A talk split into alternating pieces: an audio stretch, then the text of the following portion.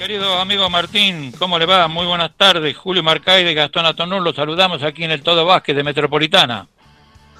Hola Julio, ¿cómo estás vos, Gastón? Qué placer poder charlar con dos amigos del básquet, poder disfrutar del programa de ustedes. Un saludo grande para usted y toda su audiencia, Julito. Bueno, agradecido por todos los conceptos y por la buena voluntad y predisposición que siempre tenés, Martín Cho. No, por favor, Julio, para vos que sos un amigo de hace muchísimos años, siempre un placer poder charlar contigo y con Gastón.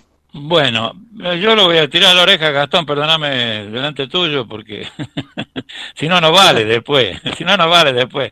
Me había dicho Gastón que le agregaron una C a Tuemba. Exactamente, nos pidieron desde personas jurídicas ah. que pongamos la palabra civil. Tendría que ser AC con la C de Asociación ah, Civil. Y acá tengo el escudo que, me dice Atuemba nomás. Entonces está. Gastón, disculpe, ¿no? No, no, se la voy a pasar cambiada, quédese tranquilo. Digo, ya me la mandó cambiada Gastón, así. No, amigo. Eh, bueno, ¿cómo estamos, Martín? Eh, ¿Han adelantado algo con esta pandemia o, vamos para atrás? Bien, bien, Julito, gracias a Dios. Solamente está faltando la autorización para que comencemos a trabajar como asociación y nos den la homologación desde personalidad jurídica. El único trámite que está faltando. Se aprobaron todos los papeles que se presentaron, gracias a Dios. Tenía plena confianza de que iba a ser así porque estábamos bien asesorados. Entonces, estamos contentos. Lamentablemente, en un año muy atípico, en la cual difícilmente la actividad del básquetbol vuelva este año. Entonces estamos con, con todas las cargas, con todas las ganas de querer hacer cosas, pero con un año calendario que se va a cerrar y que va a ser difícil poder concretar algo. Yo, mira, te digo que no es porque da bien con vos, Martín, nos conocemos, como vos dijiste, hace mucho tiempo, todo esto, pero creo que sos la persona indicada para estar al frente de esta asociación que va a chocar mucho con problemas contables, y vos sos contador público nacional, ¿no? Así es, Julito, vamos a chocar mucho porque a partir de ahora para nosotros poder exigir el cumplimiento de un contrato vamos a tener que hacer una contraprestación de servicio y vamos a tener que emitir factura. Todos los entrenadores se van a tener que volver monotributistas para poder realmente exigir el pago de su haberes y poder los clubes justificar los gastos y las erogaciones que tengan con el pago de los entrenadores. Muchos entrenadores a lo mejor lo verán inconveniente a eso de tener que ser monotributista, pero es un paso legal para poder pegar un salto de calidad en la jerarquía de los entrenadores. Lamentablemente así, a nivel Liga Nacional, a nivel Liga Argentina, los entrenadores ya se mueven dentro de ese contexto y la nueva directiva de la CAP bajó una línea que a partir del 2021 todas las personas involucradas en el básquetbol argentino, desde el que está en la mesa de control llevando la planilla, el que dirige, los árbitros, todos van a tener que facturar para poder cobrar sus honorarios. Eh, y Martín, esta nueva disposición que plantean desde la Asociación de Técnicos, de Entrenadores de Básquet, y que vos decís que va a ser para todos los actores del deporte, eh, me parece que los clubes también van a tener una dificultad bastante grande con todo esto. Eh, el ambiente del básquet aquí en Tucumán son, es chico, nos conocemos todos, ¿tienen repercusiones de cómo ven los clubes esta nueva propuesta que están llevando ustedes de la asociación? Sí, va a haber mucho inconveniente, Gastón, porque bien lo manifestaba vos y lo, pusiste en el contexto justo. Hay clubes que lamentablemente por una cuestión cultural, por una cuestión de, que ya llevan muchísimos años haciendo las cosas de esta manera, van a ser reacio este cambio. Ellos no van a estar de acuerdo, tener que decir, ¿por qué a un entrenador le tengo que pagar un contrato o tengo que emitirle un recibo, tengo que recibir una factura, tengo que llevar un registro contable. Hay algunos que la informalidad les sienta bien porque desde la informalidad pueden hacer muchas otras cosas, beneficios personales. Vos sabés que acá, como bien lo dijiste vos, somos pocos y nos conocemos mucho. Hay dirigentes en Tucumán que lamentablemente los clubes para ellos son kioscos personales para poder hacer sus negocios personales. Y eso lamentablemente con la nueva línea política deportiva que quiere bajar la CAP se va a restringir mucho, porque a partir de ahora todo lo que se genere como recursos genuinos, subsidio y demás, van a tener que ser registrados contablemente y tienen que tener una exposición. Eso a muchos le va, le va a resultar un inconveniente. Yo tengo la tranquilidad, Gastón, de que los entrenadores que quieran hacer bien las cosas, los dirigentes que quieran hacer bien las cosas y quieran cumplir con lo pactado previamente, no van a tener problema de firmar un contrato. Ahora, el dirigente que esté mal acostumbrado a prometer pagar una cosa y después no lo cumple, y pasa el mes y no cumple, y sí, debes tener una preocupación de saber qué entrenador va a querer ir a arriesgar su trabajo en ese club. Nosotros estamos construyendo lo que va a ser el libre deuda, en el cual ningún entrenador de Tucumán va a poder asumir el cargo en ninguna categoría hasta tanto ese club no cancele la deuda que tenga con el técnico. Entonces, de esa manera, nos solidarizamos con el colega y ayudamos que pueda cumplir el club con los pactados con él va a ser una batalla titánica. Yo le dije a todos los entrenadores, lo nuestro va a ser realmente los primeros meses ponernos todo la armadura y poner la cara y chocar mucho. Por eso los referentes de esta asociación son los que más exposición tienen que tener y marcar el rumbo para todos los demás entrenadores.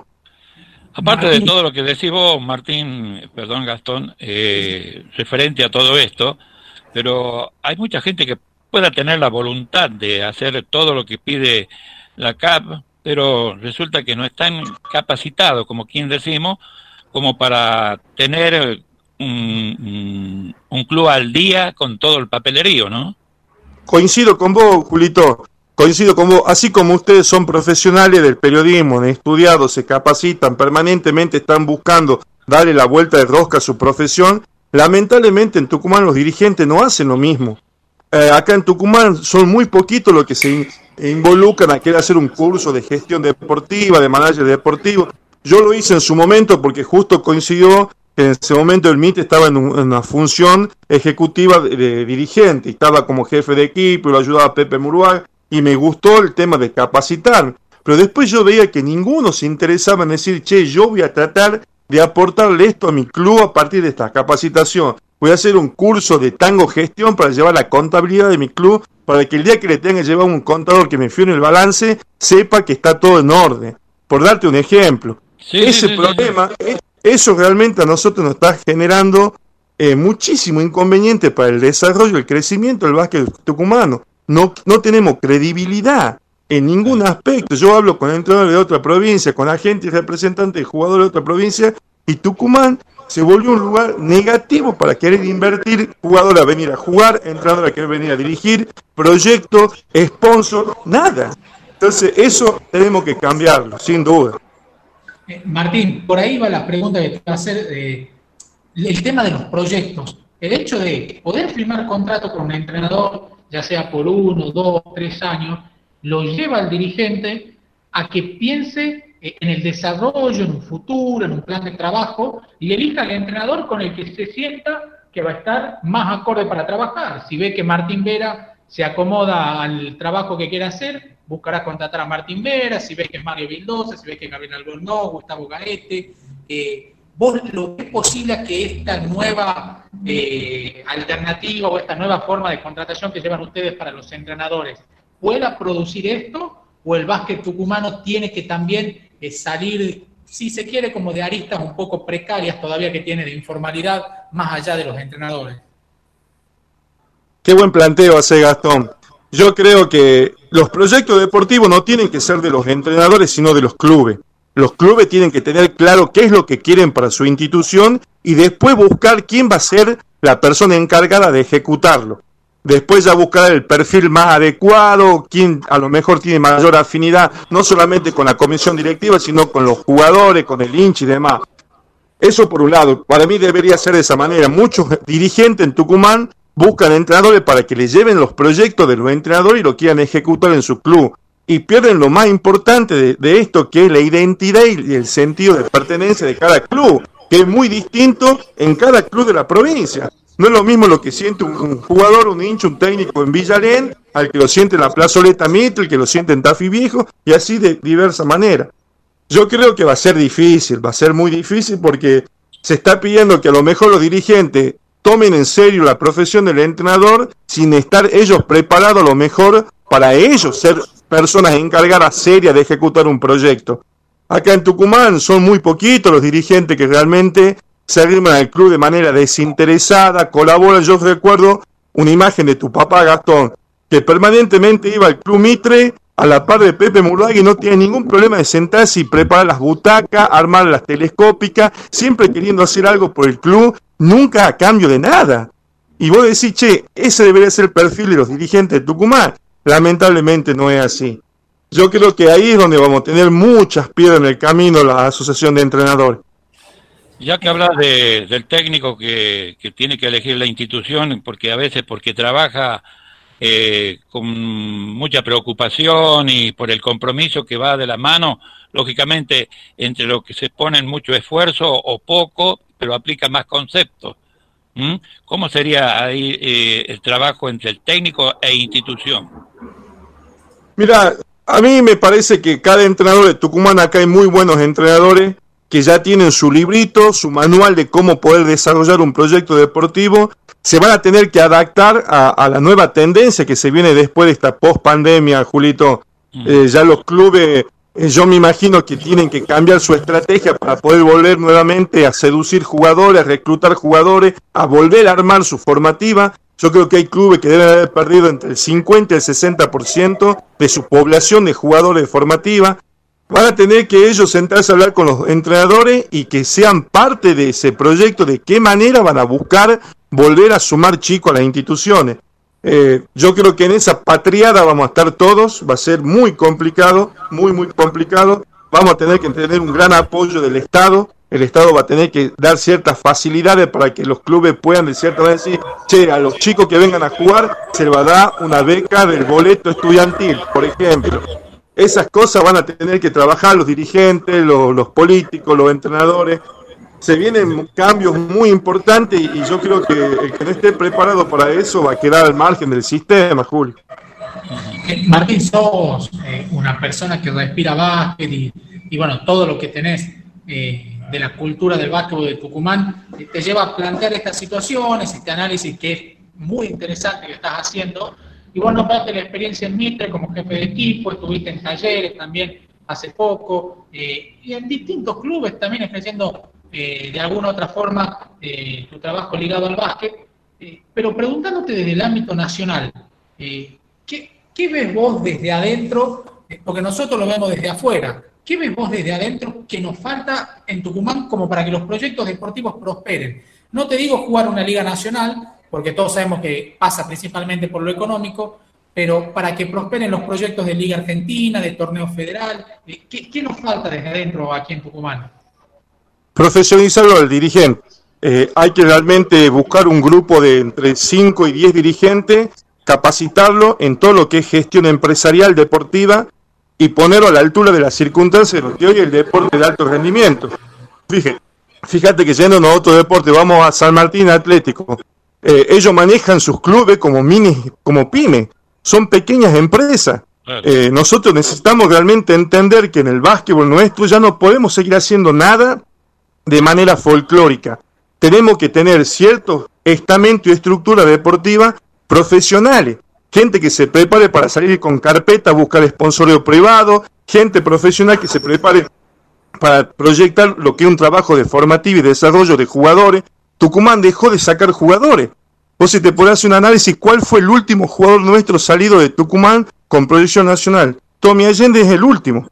Y después tenemos en la cantera varios chicos, caso de Martiniano Ayusa, Matías Berna, el chico Goncha Alonso, chicos que están ahí, Rodríguez, pide que están ahí, pero que no tienen todavía e-, ese trampolín para pegar el salto de calidad porque no hay una estructura fuerte que les permita eso. Yo creo que si queremos realmente nosotros revertir esto, debemos profesionalizarlo al dirigente Tucumán. Da la sensación que el trampolín lo tiene que ir a buscar afuera. Exactamente.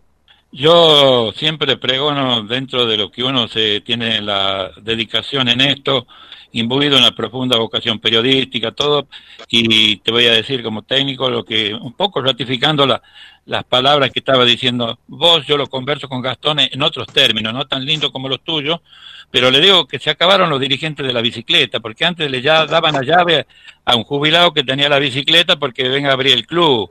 La formativa le daban a un jugador de los veteranos porque no cobraba, ¿te das cuenta? Y ahora todo ha cambiado, ¿no? Todo, todo, todo ha cambiado.